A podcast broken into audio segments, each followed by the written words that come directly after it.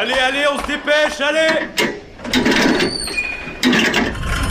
Vie étudiante et associative, c'est la grande voile. Écologie, Il y a pas de voile, abruti. Politique, culture et société, Immersion dans 10 secondes. Et parfois un soupçon de sport.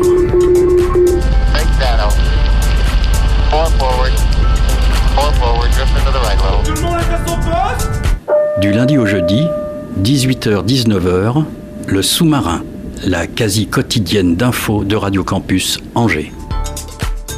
Bonsoir à toutes et à tous, il est quasiment 18h sur euh, les ondes de Radio Campus Angers. Bienvenue à bord du sous-marin. Le mouvement Extinction Rébellion a organisé une action anti-pub samedi dernier à Angers. C'était en compagnie de Greenpeace et de Justice Climatique 49. Ils appellent notamment à réduire drastiquement le nombre de panneaux publicitaires dans l'agglomération. On en parle juste après, euh, en seconde partie d'émission, du sous-marin. Un marathon en jonglant tous les premiers vendredis du mois. Johan Swardwager raconte ses péripéties qui vont l'amener à parcourir 42 km et 195 mètres, le tout en jonglant. Le podcast s'appelle En finir et on avait reçu son créateur il y a quelques semaines. On réécoute son interview en fin d'émission. Mais d'abord, côté chronique, pas de flash sport ce soir, mais c'était un week-end encore bien décevant pour le sport angevin, avec les défaites des Ducs d'Angers hier soir à Briançon et du SCO la veille sur euh, le lourd score de 3-0 face à l'AS Saint-Etienne. Thomas, de son côté, nous parle de la nouvelle intelligence artificielle d'OpenAI, capable de générer des vidéos, et puis on écoutera un reportage de la frappe avec un atelier d'immersion dans la Sarthe pour prévenir au, au dérèglement climatique. Alors accrochez bien vos gilets de sauvetage. C'est parti, le sous-marin lève les voiles. 18h-19h, le sous-marin sur Radio Campus Angers. Salut Thomas, Salut Martin. tu reviens avec nous cette semaine pour nous parler de Sora, le- la nouvelle intelligence artificielle d'OpenAI. Oui, tout à fait. Sora, le nouvel outil annoncé par euh, OpenAI, les créateurs de ChatGPT notamment. ChatGPT euh, qui avait déjà fait euh, grand bruit l'année dernière. Alors, à quoi il sert euh, ce nouvel outil? Alors, Sora est un outil de création vidéo par IA, mais pas n'importe lequel, car Sora permet de créer de façon fictive des images réalistes grâce à un simple texte. Une véritable avancée technologique dans le monde de l'intelligence artificielle qui a suscité bon nombre de réactions sur les réseaux sociaux après l'annonce de l'ouverture prochaine de celui-ci. Car il faut le noter, c'est allé très vite. Pour ceux et celles qui se rappellent des vidéos, générées par IA qui tournaient au début d'année, la différence entre les deux est phénoménale. N'ayons pas peur de le dire. Mais où est-ce qu'il est, euh, disponible euh, Enfin, plutôt elle, euh, cette intelligence artificielle? Alors, c'est là qu'on entre véritablement dans le sujet. Comme évoqué un peu plus tôt, l'outil n'est pas encore disponible. Pour une raison simple, c'est qu'il pourrait être tout à fait euh, utilisé à des fins positives comme négatives. Aussitôt son annonce faite, OpenAI a dû répondre aux nombreuses critiques qui pointaient du doigt les dérives potentielles qui pourraient être faites avec l'usage avec l'usage de cet outil. Certains ont pointé du doigt la désinformation que pourrait engendrer Sora si celui-ci ou si celle-ci était à la portée de tout le monde. Aussi, elle pourrait mettre en danger de nombreux secteurs qui vivent de la vidéo comme les films d'animation ou les graphistes. Des limites qui ont poussé les développeurs d'OpenAI à d'abord tester l'outil avec des chercheurs triés sur le volet pour voir les bonnes utilisations possibles. En même temps, dans une année d'élection américaine, avec tous les problèmes existants de désinformation, très très présents aux États-Unis, il valait mieux. Cependant, l'impact de Sora sur divers secteurs pourrait être positif. Dans le domaine de l'éducation, par exemple, il pourrait permettre de la personnalisation de l'apprentissage en adaptant les contenus éducat- éducatifs aux besoins des élèves. Ou encore dans le domaine de la santé, avec la mise en visuel de certaines situations. Néanmoins, son utilisation reste très controversée au vu des nombreuses questions soulevées. Notamment, la facilité d'accès à une telle technologie peut-elle entraîner une dépendance accrue à l'IA Comment assurer que son utilisation reste équitable et accessible à tous sans creuser les inégalités existantes? Ou encore, comment assurer la fiabilité des informations potentielles émises par ces vidéos? Certaines de ces questions, c'est directement OpenAI qui les pose à son propre produit. Plusieurs possibilités d'utilisation nocive qui posent donc la question de l'utilisation au grand public de Sora. OpenAI dit déjà travailler sur un logiciel capable de reconnaître si une vidéo est faite par IA ou pas. Ce sont des questions auxquelles la communauté globale de l'IA va devoir répondre à mesure que Sora et l'intelligence artificielle progressent pour pouvoir nous fournir le meilleur outil. Merci Thomas pour euh, cette chronique. 18h-19h, le sous-marin sur Radio Campus Angers. Benoît Porcher de RCF Sarthe est allé à la rencontre de Benoît Plancheneau. Il propose un atelier immersif qui donne des solutions afin de réduire son empreinte carbone. On l'écoute. Pensée locale, un enjeu de société. Une émission des radios associatives des Pays de la Loire.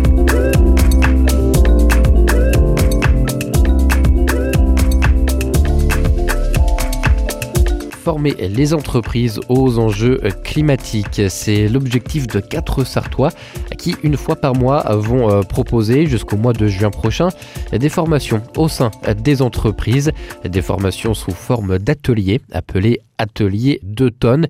Et nous sommes justement avec l'un des animateurs de ces ateliers, Benoît Plancheneau. Expliquez-nous en quoi consiste l'atelier d'automne. Eh ben, l'atelier d'automne, euh, c'est un atelier immersif, en fait, où on va aller jusqu'en 2050. Et pour ce qui est des enjeux climatiques, en fait, 2050, c'est euh, l'accord de Paris euh, qui le dit. Il faut qu'on arrive à atteindre 2 tonnes par personne en termes d'empreinte carbone. Sinon, on va aller dans des seuils critiques qui risquent de provoquer un emballement climatique. Donc, 2 tonnes, en fait, on vous transporte jusqu'en 2050 et à vous d'essayer des leviers d'action individuels. Si je mange moins de viande, si je mange bio, ou si je me déplace comme ci, etc., qu'est-ce que ça fait? Et aussi des leviers collectifs. Vous allez être ministre vous allez être euh, chef d'État, vous allez pouvoir être député, euh, président, chercheur aussi, euh, et vous allez être amené à, prendre des décisions collectives. Le but étant de réussir à réduire cette empreinte carbone collective et ensuite de passer à l'action. Et des leviers qui se basent aussi bah, sur le propre bilan carbone des participants à l'heure actuelle déjà. Ouais, c'est ça qui est très puissant. En fait, avant l'atelier, on vous envoie un formulaire, vous calculez votre propre empreinte carbone. Alors à ceux qui nous écoutent, hein, on pouvait déjà le faire sur nos gestes climat par l'ADEME, mais là, pour les participants, on a un formulaire un peu spécial, ça rentre dans un logiciel, et donc en fonction de vos actions, de vos choix, et eh ben ça réduit ou pas. Et ce qui est intéressant, c'est que si on réduit collectivement, eh ben ça va réduire aussi votre empreinte à vous, puisque euh, quoi qu'on mange, ça dépend aussi de décisions collectives. Donc si on arrive à changer l'agriculture en général, vous en bénéficiez. Et il y a même un troisième levier qui est hyper intéressant, c'est euh, l'influence. Parce que euh, bah, on est capable de euh, sensibiliser les autres. On peut aussi euh, partager euh, des, choses sur les réseaux sociaux, on peut en parler avec ses collègues, on peut même aller manifester, s'engager en politique, que sais-je. Et bien ça, ça peut influencer le collectif et c'est pris aussi en compte dans le jeu. Et du coup, pourquoi avoir ciblé les entreprises? En fait, on fait déjà quelques ateliers citoyens. Et très bien, la population, vous comme moi, on peut agir dans notre quotidien mais il y a un rôle clé auprès des organisations, des structures. Alors ça peut être aussi les collectivités, évidemment, elles sont tout à fait les bienvenues. En fait, il y a un, rapport qui s'appelle faire sa part. Est-ce que c'est à l'individu ou est-ce que c'est aux structures de faire leur part? En fait, il apparaît que trois quarts de notre empreinte carbone dépend des organisations. Et donc, au-delà euh, des lois, au-delà de la, réglementation ou encore des enjeux de, on va dire, de business, puisqu'il y a des concurrents qui vont euh, peut-être prendre des devants là-dessus, bah, on, on, va, on va inviter les entreprises à se saisir de ces enjeux-là parce que de toute façon, elles vont être fragiles si elles font rien dans cet enjeu écologique. Donc, votre première session, ce sera le 15 février? C'est ça. On a choisi de sectoriser un peu euh, certains ateliers. Donc là, ce sera les transports et mobilité. Donc, si vous êtes, je sais pas, un transporteur, un constructeur de voitures, quelqu'un qui installe des routes ou que sais-je, ou surtout qui répare des vélos ou je ne sais quoi, et eh ben quoi que vous ayez en lien avec la mobilité, venez et vous allez être euh, embarqué dans un atelier avec d'autres personnes qui sont euh, dans ce même secteur. Et tous les mois, on a soit un atelier tout secteur, pour venir tester, soit au contraire des secteurs euh, bien précis comme euh, les collectivités ou encore euh, banque assurance, et il y en aura d'autres à venir. Donc maintenant, bah, votre objectif, c'est de convaincre les entreprises de se prêter au jeu finalement. C'est ça, on invite une ou deux personnes de l'entreprise à venir essayer, et si ça les tente, et eh ben, d'essayer de plutôt de le déployer dans leur entreprise ou leur structure. Un mot sur euh, l'équipe d'animateurs et d'animatrices de ces euh, sessions, puisque vous n'êtes pas euh, tout seul, il y a différents intervenants en, fait, en transition écologique qui vont animer ces sessions-là de, de, formation. Oui, tout à fait. Alors avec moi, il y a Julia, Olivia et David. On est tous euh, animateurs professionnels de l'atelier, donc on peut apporter euh, un petit plus par rapport à des animateurs bénévoles en termes d'expérience et de, connaissances. Et euh, on a aussi nos bagages en termes de consultants, soit RSE, soit axés plutôt design et économie circulaire, etc. Donc on a cet objectif de former euh, 1000 Sartois, Sartoises, entreprises mais aussi grand public. En 2024, 1000 Sartois, Sartoises à embarquer. Donc venez avec nous. Benoît Plancheneau, consultant en transition écologique et animateur de l'atelier d'automne, un jeudi par mois jusqu'au mois de juin prochain et très probablement au-delà. Benoît Porcher, RCF Sarthe. C'était Pensée locale, un enjeu de société. Une émission de la Frappe, la Fédération des radios associatives en Pays de la Loire. Et tout de suite, on- va écouter ensemble un petit peu de musique et plus précisément, c'est Jardin d'hiver du cluster ensemble sur Radio Campus Angers.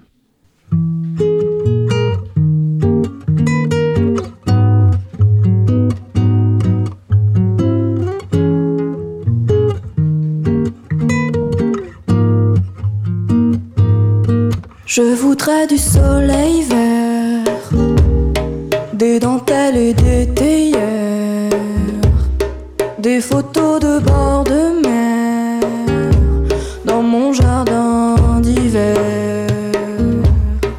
Je voudrais de la lumière, comme en Nouvelle-Angleterre.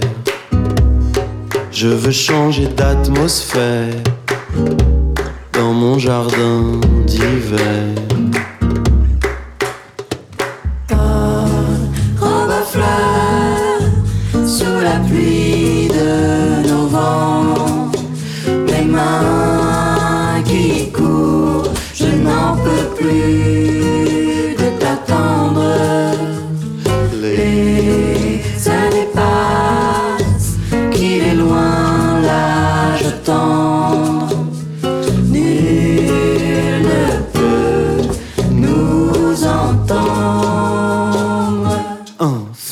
Dans un verre à pied. Il n'y a que ta bouche qui me désaltère. L'ivresse ne me fera pas déraper dans mon jardin d'hiver. Il me restera quelques prières.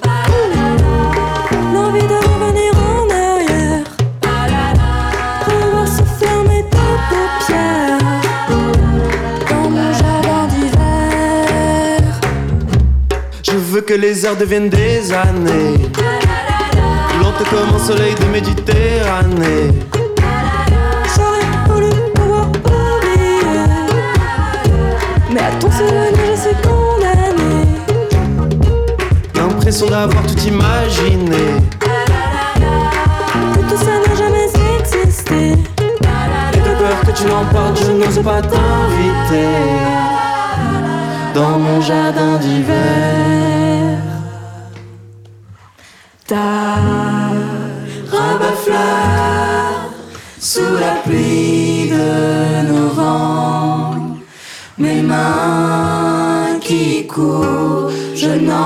Plus de t'attendre. Les années passent, qu'il est loin l'âge tendre.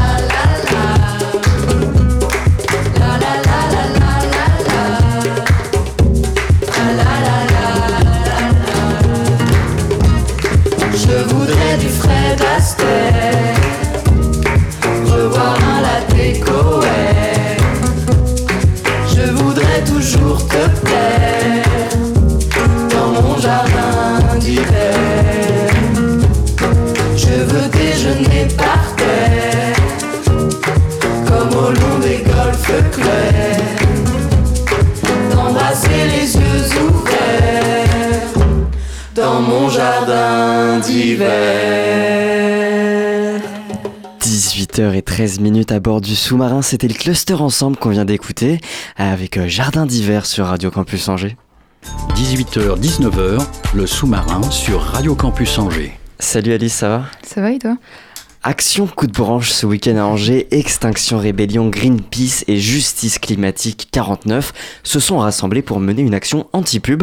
On en parle avec toi Alice. Oui, tout à fait. Depuis jeudi 15 février, une enquête publique a été ouverte. Les Angevins et Angevines sont appelés à se positionner sur des modifications du règlement local de publicité intercommunale, dit euh, RLPI. Ce règlement permet aux collectivités locales d'encadrer les affichages publicitaires ce samedi 17 février, Justice Climat, Greenpeace et Extinction Rébellion ont mené une action de désobéissance civile pour euh, sensibiliser contre les publicités omniprésentes dans la ville.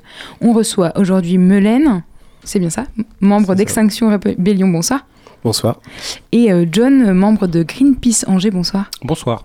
Donc vous avez mené une action symbolique très visuelle ce samedi en reconstituant une haie tout autour d'un abribus. Déjà, comment est-ce que c'est décidé cette action? Pourquoi, euh, pourquoi celle-là plutôt qu'une autre? Bon, on a eu l'habitude de faire plusieurs actions de, de décrochage de publicité qui se faisaient un peu euh, chacun de- le soir. Et là, on avait envie de faire le- quelque chose de plus, euh, un peu plus parlant, un peu plus, euh, un peu plus à, à visage découvert, on va dire entre guillemets. On, euh, on voulait communiquer sur euh, sur euh, sur cette, sur cette enquête publique à venir et donc on voulait faire quelque chose de visible. Oui, c'est vrai, parce que souvent, les actions anti-pub, euh, comme vous l'avez dit, on consiste à ouvrir les panneaux de pub et enlever les, les enlever. Euh, pendant votre action, les pubs, elles n'ont pas bougé. Elles sont restées sur place, c'est ça? Sur Oui, l'abribus. Et donc, l'idée, c'était de sensibiliser tout en restant dans le cadre de la loi? Euh, C'était pas forcément euh, le, souhait de de, de, de, de- de pas les enlever, c'était juste une question d'organisation. Elle est marrante votre euh, expression à, à visage ouvert parce que quand Oui. on pense à, à Extinction Rébellion, euh, peut-être que vous agissez d'habitude plus la nuit, euh, je, je ne sais pas. Non, non, on assume ce qu'on fait. On, c'est la désobéissance civile non violente, donc on, on le fait à visage découvert, là, plus- généralement.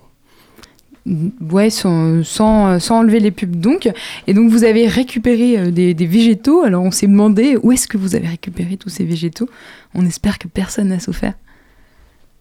Non, personne ne répond. Euh, non, bah après, c'est dans les jardins des, de chacun, des, des militants qui avaient euh, la végétation chez eux et qui ont, bah, on a ils avaient besoin de tailler leur haie, donc on a récupéré ça. Donc on a reçu des informations quelques jours avant l'action. Euh, nous on s'est demandé aussi pourquoi est-ce que c'était important avant que l'action ait lieu, euh, que- qu'elle reste secrète. Et que ce soit pas forcément divulgué, euh, je sais pas moi, peut-être pour euh, aussi euh, avoir euh, plus de membres, plus de, gens qui auraient pu peut-être vous soutenir euh, euh, à cet événement-là. Pourquoi euh, faire le choix de communiquer euh, uniquement après? Il y- a une partie aussi pour avoir un peu plus le champ libre au moment même de l'action. Bon, c'est déjà ça joue, euh, ça joue plutôt pas mal. Ah bah, pour euh, pour pas être embêté par les forces de l'ordre qui pourraient nous attendre potentiellement euh, s'ils sont au courant au moment de l'action et pour nous dire non vous n'avez pas le droit de faire ça ne le faites pas. Voilà, je pense que ça c'est une des raisons. T'en vois d'autres? Non, non, c'est essentiellement que pour vous, ça. vous avez été, euh, est-ce que les, les forces de l'ordre ont été appelées, ils sont peut-être venus euh, sur, sur place euh, Alors on sait que les forces de l'ordre ont été appelées, on n'est pas resté jusqu'à les rencontrer. Euh, donc, est-ce qu'elles sont venues Je ne saurais pas vous le dire. Parce que ça a été euh, bref, quoi. Oui. D'accord. Et donc, euh, bien évidemment, enfin, bien évidemment, ce n'est plus, euh, on peut plus voir cette haie autour euh, de l'abribus aujourd'hui. Malheureusement. ça a été enlevé quasiment instantanément. Oui, très rapidement. très rapidement. Donc, on a pu lire que ça- votre action a été applaudie par les passants. Est-ce que, enfin, vous avez pu échanger avec eux? Quelle a été un peu, un peu cette teneur de discussion Qu'est-ce qui, qu'est-ce qui ressort de ces échanges euh, avec les passants Mais globalement, la- les citoyens sont derrière nous, en fait, puisqu'ils sont euh, toujours d'accord sur toutes les revendications de diminution de la publicité. Donc ça a été appris de manière très positive par les passants. Oui. Euh, euh. Ainsi donc, euh, donc, depuis jeudi, les citoyens d'Angers sont appelés à prendre position sur les modifications du, règlement local de la publicité. Et pourquoi est-ce que c'est important de, participer à cette enquête? Bon, on a peu, euh, on a peu peu de moyens de s'exprimer, là c'en est un. Donc euh, Mhm. si, euh, si on, on a des choses à dire contre la publicité, c'est le moment, quoi. C'est fait pour ça. Donc il faut y aller. Bon, on n'a pas toujours, on n'est pas toujours très au fait de ce qu'on peut dire ou de ce qu'on ne peut pas dire. Euh, donc, la ville d'Angers a pris notamment euh, des mesures imposant l'extinction des panneaux de 21h à 7h de- du matin, bien au-delà des obligations euh, nationales qui s'étendent de 1h à 6h. Euh, donc, chose qui n'est pas toujours respectée par les commerçants. Est-ce que vous savez s'il y a des sanctions qui permettent de les pénaliser ou, euh, euh, quelque chose comme ça? Donc, vous savez pas, c'est une question piège, donc. Et donc, je vais revenir sur ma question de base. des mesures imposant l'ex- l'extinction de 21h à, à 7h du matin, vous, vous considérez que c'est pas suffisant? Pourquoi est-ce que, selon vous, c'est- pas suffisant qu'il faudrait éteindre dès la fermeture des magasins?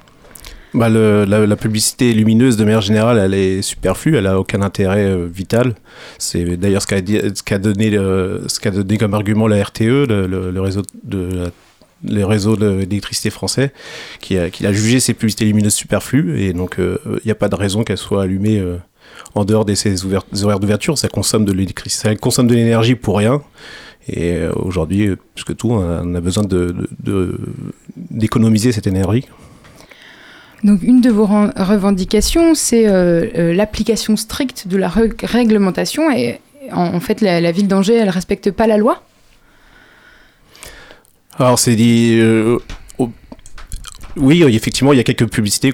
J'ai fait, j'ai fait quelques repérages et moi personnellement, j'ai pu retrouver quelques publicités.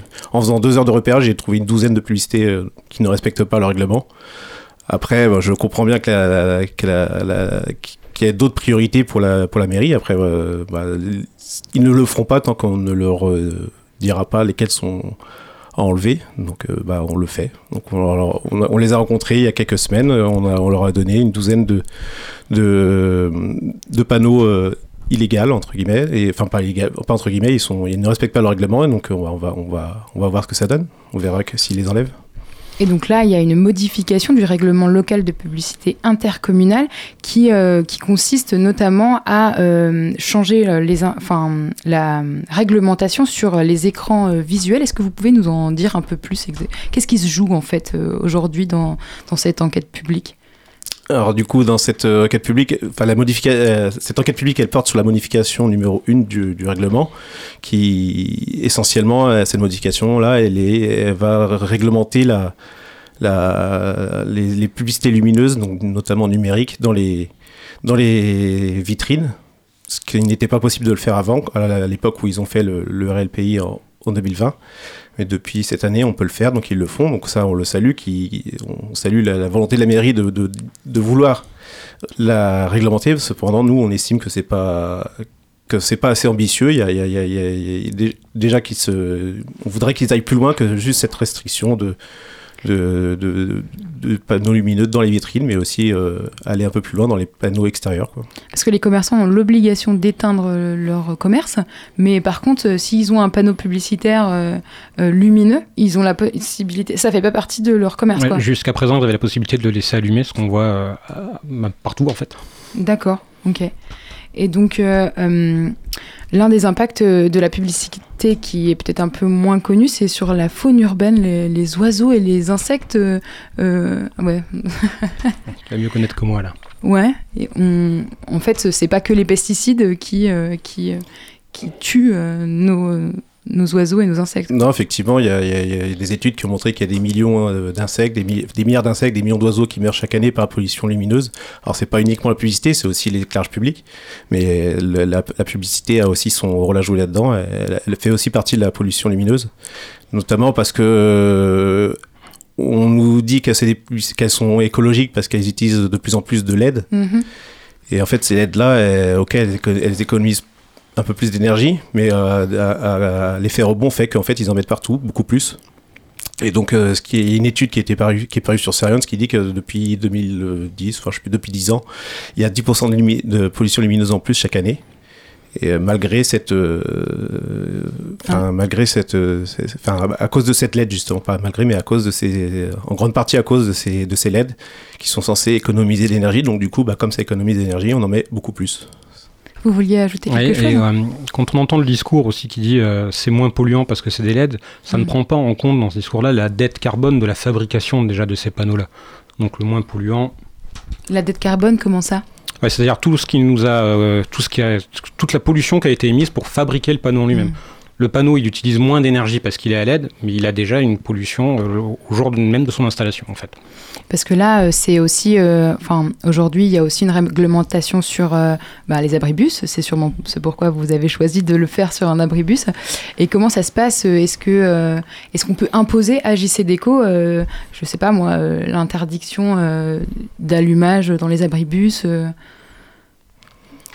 euh, oui, tout à fait. C'est le règlement, le- justement, c'est ce règlement-là qui, permet de qui permet de, réglementer ces horaires d'extinction.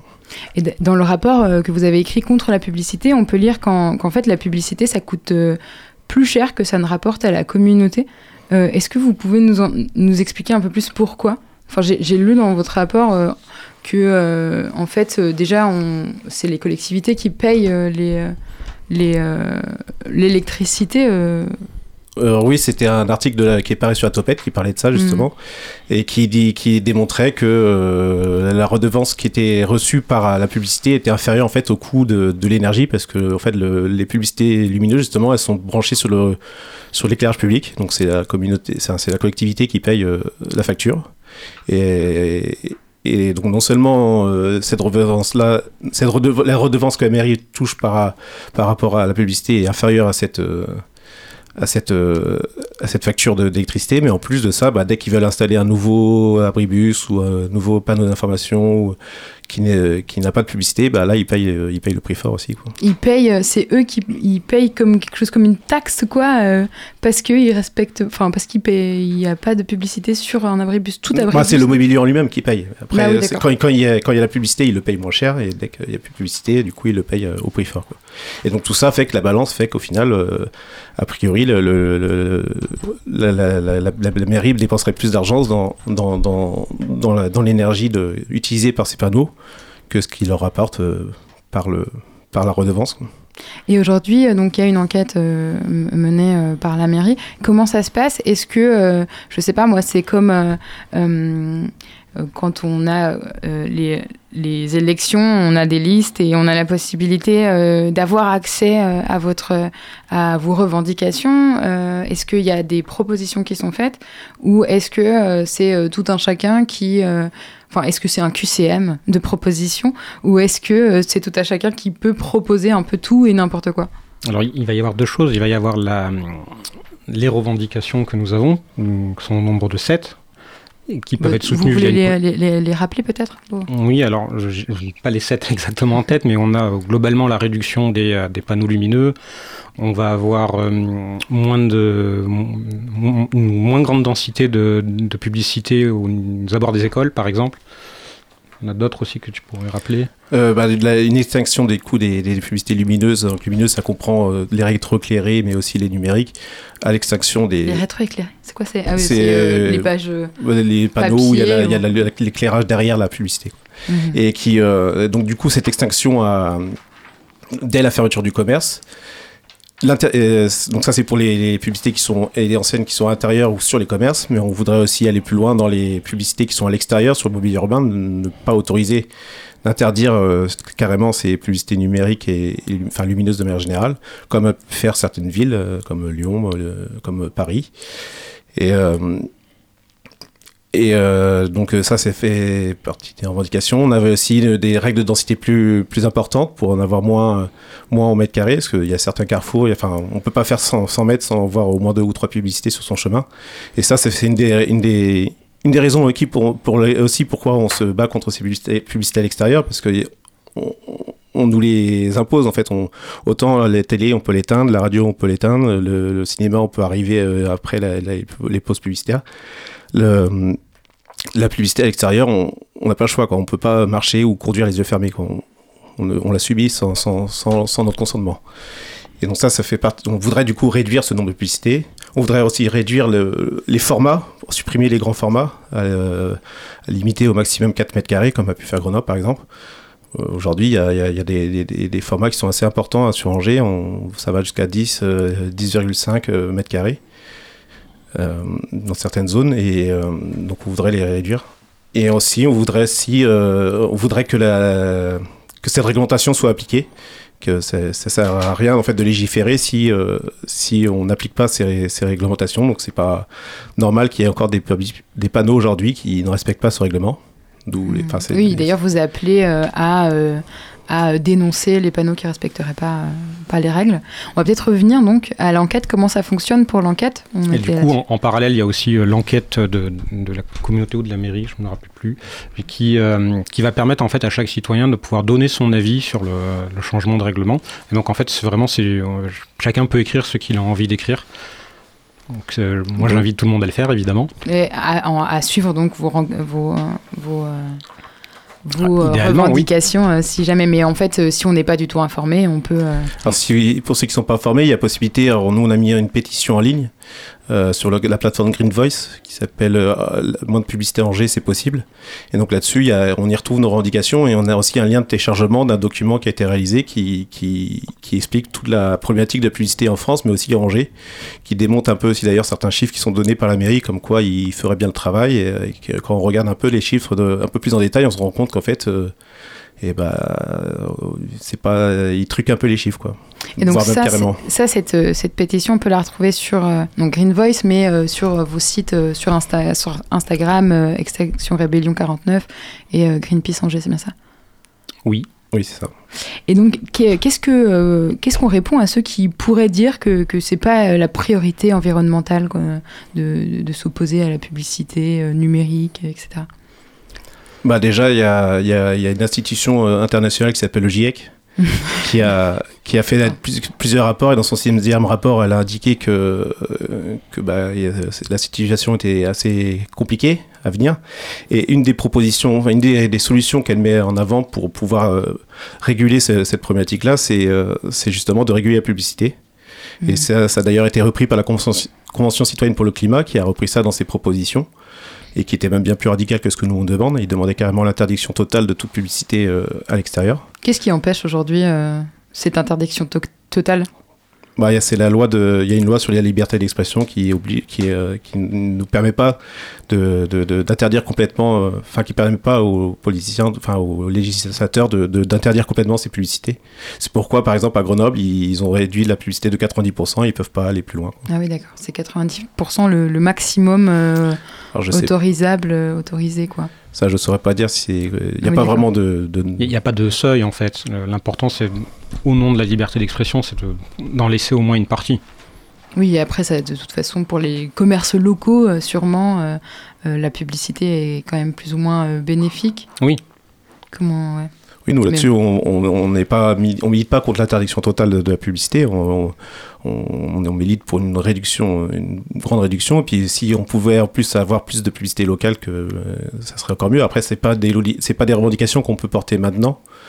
Euh, ils peuvent pas le mettre dans le, dans le règlement Mm. local de publicité. Cette, cette, euh, par contre, ils pourraient le mettre dans le prochain contrat qu'ils feront, euh, qu'ils signeront euh, peut-être ou qu'ils ne signeront pas. On verra. Le contrat, c'est Qui- quoi Vous qui- parlez qui- du contrat avec du avec JCDecaux qui se Mhm. termine en 2028. Donc là, ça pourrait être une occasion de, de, de revendiquer un peu plus de, de, local et moins de multinational dans ces publicités.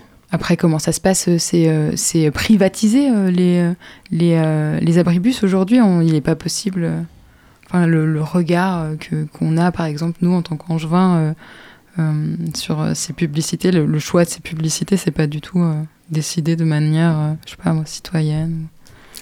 Euh, bah, actuellement, non, c'est JCDecaux qui. Alors, si, il y. Il y a une partie qui doit être réservée pour la communication de la mairie, quand même. Il y a, il y a sur, sur les sucettes, euh, ce qu'on appelle les sucettes, les, panneaux de 2 mètres carrés qui sont au milieu de la rue. Et il doit y avoir au moins une face qui est pour la mairie. Mais c'est souvent la face qui est opposée à la circulation. C'est la moins Mhm. visible.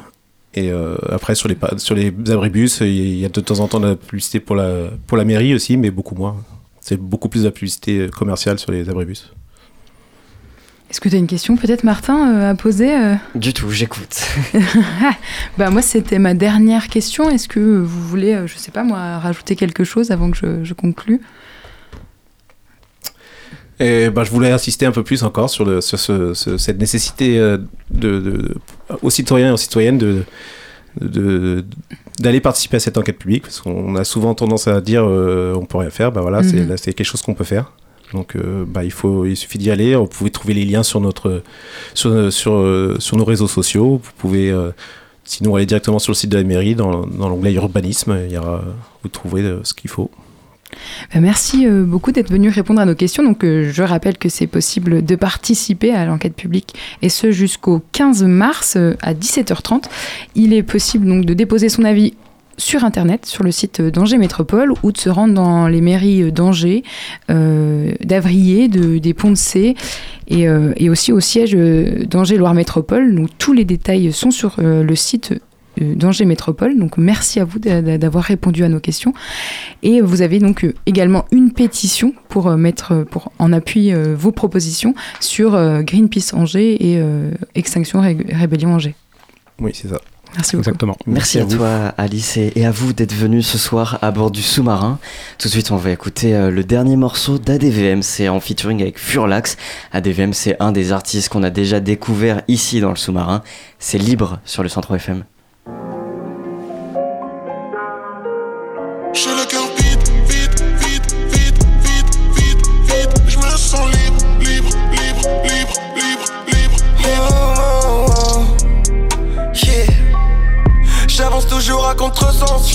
J'ai pris mon mal avec patience. Yeah.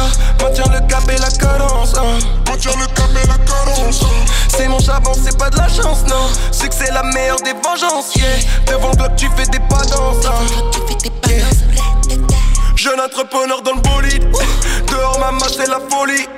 J'appelais les mains sur l'industrie. yeah. Les vrais, les faux, j'ai fait le tri. yeah. Shoot un raciste, c'est ma phobie. Uzi fera la symphonie. Dans ma tête, c'est pas joli, non. Mais tous les jours, je reste solide. yeah. J'ai mal à donner ma confiance. Je veux pas partir comme le fils de Marie. Ferme ta grande j'écoute que ma conscience. J'ai cœur de pierre un peu comme un onyx. C'est dans la douleur qu'on a tout appris. Avec AD dans le lobby. Je mets mon âme sur la mélodie. Pour essayer, y a pas de notice. Yeah. Mes fans me portent, c'est ma famille. Je suis dans la vague et j'ai déjà tout fait comme si je t'ai pas perdu. J'ai pas, pas, pas besoin de douze ou de verdi.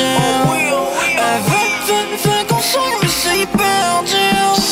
Je suis die, die, die, quand J'ai le cœur vide, vide, vide, vide, vide, vide, vide. Je me sens libre, libre, libre, libre, libre, libre, libre. J'ai le cœur vide, vide, vide, vide, vide, vide, vide. Je me sens libre, libre, J'suis pas qui pour elle non plus à part un peu de Je me sens libre. J'ai perdu la wa, J'ai le cœur vide. J'suis pas qui pour elle non plus à part un peu de Je me sens libre. J'ai perdu la wa, l'appel à 19 ans va réviser tes cours fiston. Arrivé danger, un indien dans la ville On monte tout nous même pas besoin de piston. Si je le fais c'est qu'il fallait le faire.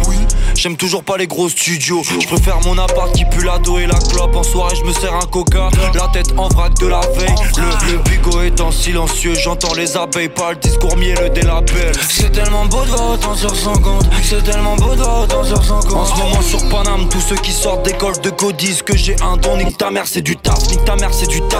Et des sacrifices, mais on est les mêmes dans le fond. Ils pensaient que j'allais changer avant même que j'ai le temps de changer. Logique, que les soirées soient bizarres. J'taffe beaucoup trop en ce moment, ça me rend malade. Eux, leur ambition, histoire d'avoir ma chaîne sur les. Les feux passent au vert même quand y a personne. Moi j'ai pris le feu rouge dans un virage bizarre. Malgré que tout se passe au pubo, y a encore des démons qui me parlent. Je suis dans la vague et j'ai déjà tout fait comme si je t'ai pas perdu. J'ai pas, pas, pas besoin de douze ou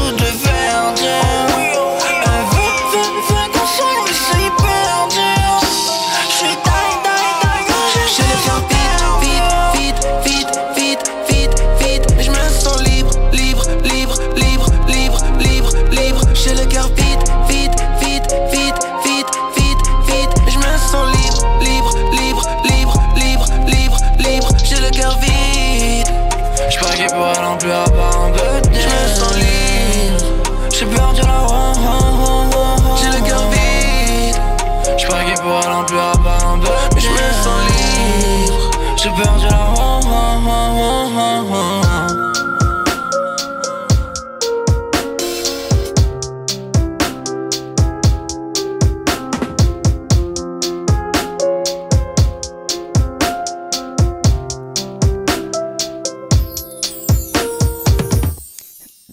18h38 sur Radio Campus Angers, toujours à bord du sous-marin. On vient d'écouter Furlax et ADVM avec le morceau Libre. 18h-19h, le sous-marin sur Radio Campus Angers. 1999, le festival Woodstock tourne au drame. L'euro est créé, Michael Jordan annonce sa retraite pour la deuxième fois, mais l'année 1999 pour notre invité Johan Swartwager se résume en un cadeau. Sa sœur lui offre trois massues blanches. Il n'a jamais arrêté de jongler, il n'a jamais changé de modèle. Et au printemps 2024, Johan Swartwager se lance un défi fou, faire un marathon, ou plutôt en finir avec le marathon, le tout en jonglant. Cette histoire, son histoire, il la raconte dans son podcast En finir, et on écoute tout de suite un extrait du premier épisode. Ah, ça y est, j'ai fait tomber. C'est la première chute de cet entraînement et c'est la première chute de l'entraînement du marathon jonglé en jonglant. Ah, chute numéro 1. Allez, on lâche rien. Allez, reparti. Attention, là, si vous entendez rien, c'est parce que je suis pas en train de jongler. Et dès que vous entendrez clac, clac, clac, clac, clac, clac, clac.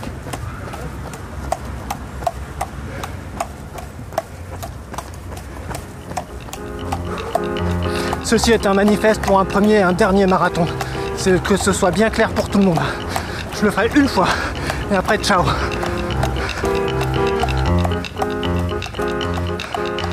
En finir, un podcast retraçant la préparation utopique, poétique, mais bien réelle d'un marathon en jonglant.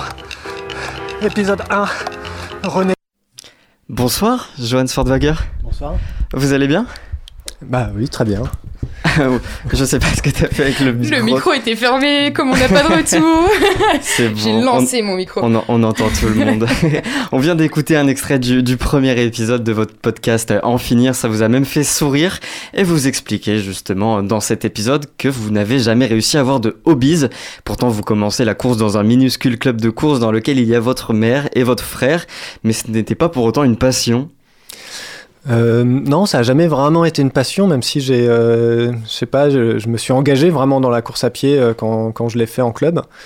Et puis c'est vrai que j'ai arrêté parce que c'était, je trouvais ça trop dur. Et puis c'est aussi le moment où j'ai rencontré vraiment le, le, jonglage et que pour le coup j'ai été piqué à, à ce truc-là de jongler, jongler, jongler et monter des spectacles. Donc le jonglage, votre véritable hobby finalement. Bah oui, c'est ça. Mais mais c'est aussi mon métier maintenant, donc donc évidemment les choses se brouillent. Et à la fin, vous vous êtes dit, tiens, et si j'additionnais le jonglage et la course, à quel moment vous avez cette idée qui vous traverse l'esprit? Euh, il y a quelques années, en fait, euh, je me suis mis euh, un peu par hasard à essayer de jongler en courant. Et, et puis, il y a eu comme un espèce de déclic où je me suis dit, tiens, tout d'un coup, ça, ça, a un sens pour moi, même si évidemment il est complètement absurde, mais, mais j'y ai trouvé un sens on porte un, regard assez spécial pour vous. Il y a notamment cette dame qui promène ses deux chiens dans le premier épisode. Et vous, vous voyez dans ses yeux qu'elle se demande Mais pourquoi il fait ça? Ouais, c'est une, une, réalité. Euh, euh, y a, évidemment, il y a des gens qui m'encouragent, que ça fait marrer. Euh, mais il y a aussi beaucoup de gens qui vraiment se disent Mais qu'est-ce qu'il fout quoi? Pourquoi il fait ça? Vraiment, c'est vraiment. Ça m'a étonné parce que. Euh, bah moi je suis dans le spectacle vivant donc je, je, j'ai quand même un rapport un peu euh, euh, de monstration quoi. J'aime bien faire des trucs marrants dans l'espace public. Je travaille beaucoup dans l'espace public. Et, et donc je m'attendais à ça. Je m'attendais à ce que ça fasse plutôt marrer les gens. Et en fait je crois qu'ils hallucinent quand ils voient juste un jongleur passer comme ça en courant et en jonglant ouais. dans le spectacle vivant on fait autant attention au, au regard des autres que, en, que dans la course? Bah non je pense pas justement. Et c'est aussi euh, je pense que c'est ça qui est aussi marrant dans cette pratique, c'est que euh, j'ai l'air d'un coureur, euh, juste je jongle en plus, quoi. Et pour le moment, c'est ça la pratique que, que je développe, ouais. Mais euh, pourtant, vous, vous décrivez dans, dans un des épisodes que les sportifs sont beaux, sont grands, qu'ils suent. C'est ça, cette vision que vous avez des sportifs? Ouais, bah, j'ai un espèce de d'amour-haine, je pense, pour, pour la course à pied, pour le sport. Euh, et donc, euh, et donc dans l'écriture euh, euh, de ce podcast, je, force un peu le trait parce que c'est marrant. Mais, mais c'est vrai que j'ai un rapport au sport qui est très particulier. En fait, je suis vraiment un sportif du dimanche. donc, je m'entraîne mal, je m'entraîne de manière aléatoire. À quoi ressemblent vos séances d'entraînement? Euh, c'est quoi une séance d'entraînement aléatoire? Bah, c'est déjà euh, ne pas s'entraîner régulièrement, c'est surtout ça. Euh, ce qui est, bon, a priori, la base quand même quand tu t'entraînes en course à pied. Après, euh, moi, c'est vrai que j'aime bien, euh, je suis touché par l'endurance fondamentale, donc euh, l'endurance longue, ce, truc-là me touche. Mais, mais par exemple, pour, pour travailler le renforcement, avoir un meilleur souffle, etc., ou courir plus vite, il faut faire des séances de fractionnés, donc où tu cours vite, tu t'arrêtes, tu cours deux minutes. Et ça, par exemple, je trouve ça hyper chiant. Donc, donc j'évite de le faire. J'ai voilà, j'ai un rapport vraiment à la course à pied qui est, ouais, vraiment beginners, quoi. Et toute cette préparation, vous en faites un podcast. Euh, D'où vient cette idée euh, à nouveau? Pourquoi raconter cette histoire? Bah, pour moi, c'était une. euh, je m'é- je m'étais toujours dit, et je pense comme pas mal de gens, euh, je m'étais toujours dit qu'un jour je courrais un marathon. Je pense qu'il y a plein de gens qui se disent ça un jour dans leur vie. Un marathon. un seul. Ouais, euh, ouais, oui, alors je pense qu'au début tu te dis au moins que tu vas en faire un, quoi. Donc je, je suis là-dedans puisque j'ai jamais couru de marathon. Et puis, euh, et puis euh, je- en fait, ça, ça, ça crée beaucoup de euh, d'imaginaire et de portes d'entrée pour du récit euh, plus intime. Et c'est ça là qui m'intéresse. C'est pas c'est pas euh, le podcast raconte pas la préparation technique d'un marathon. Euh, en fait c'est un prétexte pour pouvoir raconter plein de choses sur euh, sur l'endurance sur euh, mon rapport au jonglage euh. Vous aviez l'habitude d'écouter des podcasts en dehors de ça? J'écoute des podcasts, mais c'est vrai que euh, là, c'est vraiment une pratique nouvelle pour moi. Euh, j'ai fait euh, 15 ans de mise en scène et d'écriture de spectacles vivants. Et, euh, et donc euh, là, c'est vraiment euh, une nouvelle aventure que de se lancer dans euh, bah, une écriture de scénario, quoi, vraiment, et qui est aussi un petit peu fictionnel. Euh, pas vraiment, je m'appuie sur, je m'appuie sur vraiment sur ma vie et sur ma pratique du jonglage, mais, mais évidemment, je l'écris, donc qui dit écriture dit choix d'écriture. Et c'est pas se rajouter encore une difficulté parce que déjà bah, courir, enfin c'est pas forcément évident, mais en tout cas 42 km je les ferai pas. Euh, jongler, euh, ce qui est pas évident pour tout le monde, et donc là courir en jonglant plus en parlant parce qu'il faut Ouais. raconter en même temps. euh, Ouais, en fait, je, ce qui m'a, ce qui m'a rassuré, qui m'a fait dire que je pouvais peut-être réussir à courir ce marathon, donc euh, que j'ai encore jamais couru. hein, je vais le courir normalement le 5 mai euh, prochain. Euh, ce qui m'a rassuré, c'est que j'ai fait un projet euh, où j'ai couru entre Caen et Rouen sur euh, 7 ou 8 jours. Donc c'était euh, parfois je courais 10 km par jour et des fois 22, 18 euh, et puis il y a un jour c'était 25 donc c'est plus qu'un semi-marathon. Donc ça m'a quand même rassuré sur le fait que je pouvais euh, tenir dans la longueur. Et puis en faisant ce projet, je me suis aperçu qu'en effet, euh, j'aimais bien parler tout le temps. Euh, euh, dans ce projet-là, il y avait déjà une idée de récit, donc tous les soirs, j'avais un récit de voyage où je racontais cette aventure. Et, et ce qui est marrant, c'est que Michel Capral, qui est euh, mon maître euh, de course à pied en jonglant, qui est un, un gars, euh, un Michel Canadien, Capral qui, qui détient le, le record du monde euh, de course en jonglant euh, pendant un, un marathon. qui est vraiment dans le Guinness des records, etc. Et lui, euh, quand, quand le, le deuxième épisode est sorti, euh, je lui ai envoyé, il m'a dit, mais en fait, euh, le, le vrai exploit, c'est que tu arrêtes pas de parler. J'étais, euh, ouais, ça m'a fait marrer parce que je me, bon, voilà, moi, je m'attendais pas à ce que ce soit une- euh, euh, si particulier que ça, quoi. Parce que justement, dans ce podcast, on vous entend courir, on vous entend jongler, comme on a pu le voir dans, dans l'introduction. Et vous allez aussi un peu à, à l'inverse des codes de la radio, parce qu'on vous entend respirer, être en, dans- en pleine course, tout, tout simplement. C'était quelque chose de, de spontané de faire ça? Ouais, pour moi, j'ai toujours imaginé le podcast comme ça, en tout cas. Euh, donc, euh, j'ai vraiment le, le micro euh, accroché à ma casquette. et puis, une preneuse de son qui est en vélo euh, derrière moi avec euh, des micros panoramiques. Donc, euh, elle, peut prendre de l'ambiance. Et puis, et puis, il y a vraiment, mais t'es vraiment dans ma bouche, quoi, hein, quand... dans le podcast. Et, et oui, j'ai toujours imaginé que le podcast serait, comme ça, quoi. Ce serait ce mec où, à la fois, on entend qu'il est en train de galérer et d'a- d'arriver à sentir aussi les débuts de- d'entraînement et les fins. Enfin, ce, ce truc-là m'intéressait. Et puis moi, ça me met dans un état qui est un peu extatique, un mélange entre absurde et, euh, et profond. Euh, ce- cet état-là m'intéresse vachement. Et quand tu cours euh, au bout d'une heure, une heure et demie, t'es t'es bien cassé. Du coup, il y a, il y a d'autres choses qui sortent dans la manière de parler, etc. Quels sont les, les retours des auditeurs et auditrices? Bah, on, on a franchement de, de super retours. Pour le moment, ça se passe vraiment bien. Je crois que c'est le, je crois que c'est le récit qui finalement euh, touche euh, les personnes qui l'écoutent. Donc ça, ça je suis content de ça. Et puis euh, le jonglage est un, c'est un art qui est aussi euh, vachement galvaudé. C'est-à-dire que tout le monde connaît le jonglage, mais finalement euh, personne ne sait vraiment euh, quelle poétique on peut euh, mettre derrière le jonglage. Et donc là, j'ai euh, euh, 10 minutes par mois pour pouvoir parler de euh, 15 ans de travail de, cette pratique-là. Et donc mettre plein d'anecdotes, de, de- petites choses plus ou moins profondes. Donc je pense aussi que les gens rentrent dans cette aventure-là. C'est plus facile de, parler de son travail via ce biais du podcast? J'en sais rien. En tout cas, euh, euh, c'est vrai que depuis euh, quelques années, ça m'intéresse d'écrire des pièces qui, qui questionnent et qui s'appuient sur vraiment les poétiques que peuvent porter le jonglage. Il y a l'abnégation, il y a le rapport au travail, il y a le rapport à la chute, le rapport à l'équilibre, à la répétition. Donc tout ça, en fait, sont des, sont des terreaux, en fait, pour, euh, pour raconter des choses. Bah, je rejoins un peu, je pense, la question de Martin. C'est vrai que quand on imagine jonglage, c'est quelque chose de très visuel, quoi. Et là, vous avez choisi euh, du- un support complètement audio. Ouais, depuis, euh, depuis pas mal d'années, c'est vrai que je cherche d'autres moyens d'écrire des pièces pour du jonglage. Et hum, dans un des spectacles qu'on a monté en 2017 avec le collectif Protocole, on fait des investigations jonglées de villes euh, avec du jonglage. On avait développé du jonglage radiophonique et ça nous fait bien marrer de faire des petites capsules sonores où on racontait des anecdotes de jonglage. Donc c'est vrai qu'on a là, je tire le fil finalement de, cette pratique-là.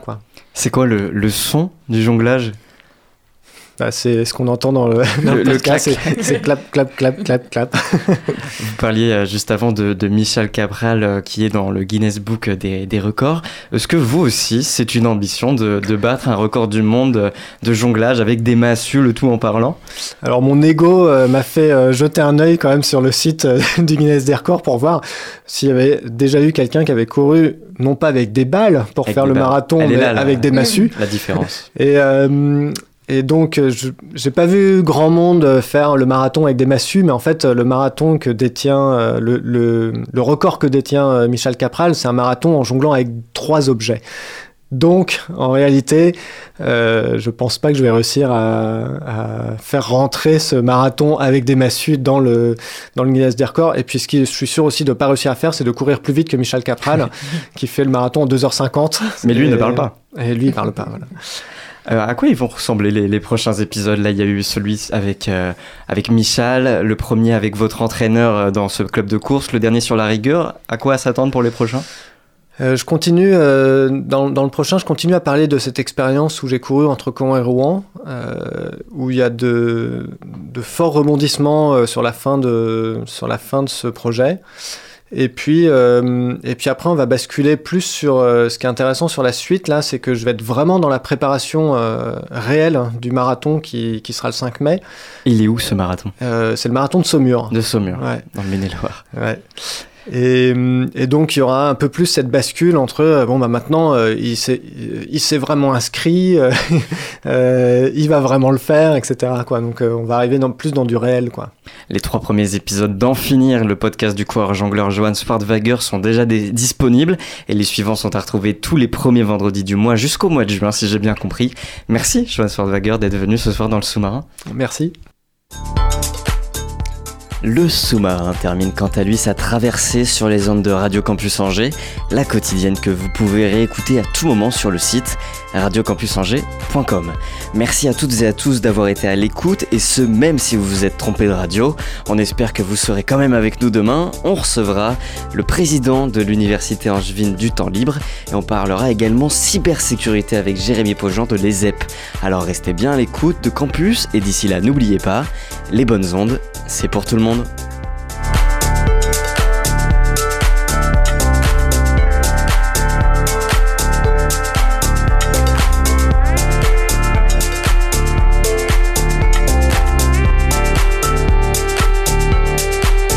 Retrouvez le sous-marin en podcast sur toutes les plateformes et sur le www.radiocampusangers.com.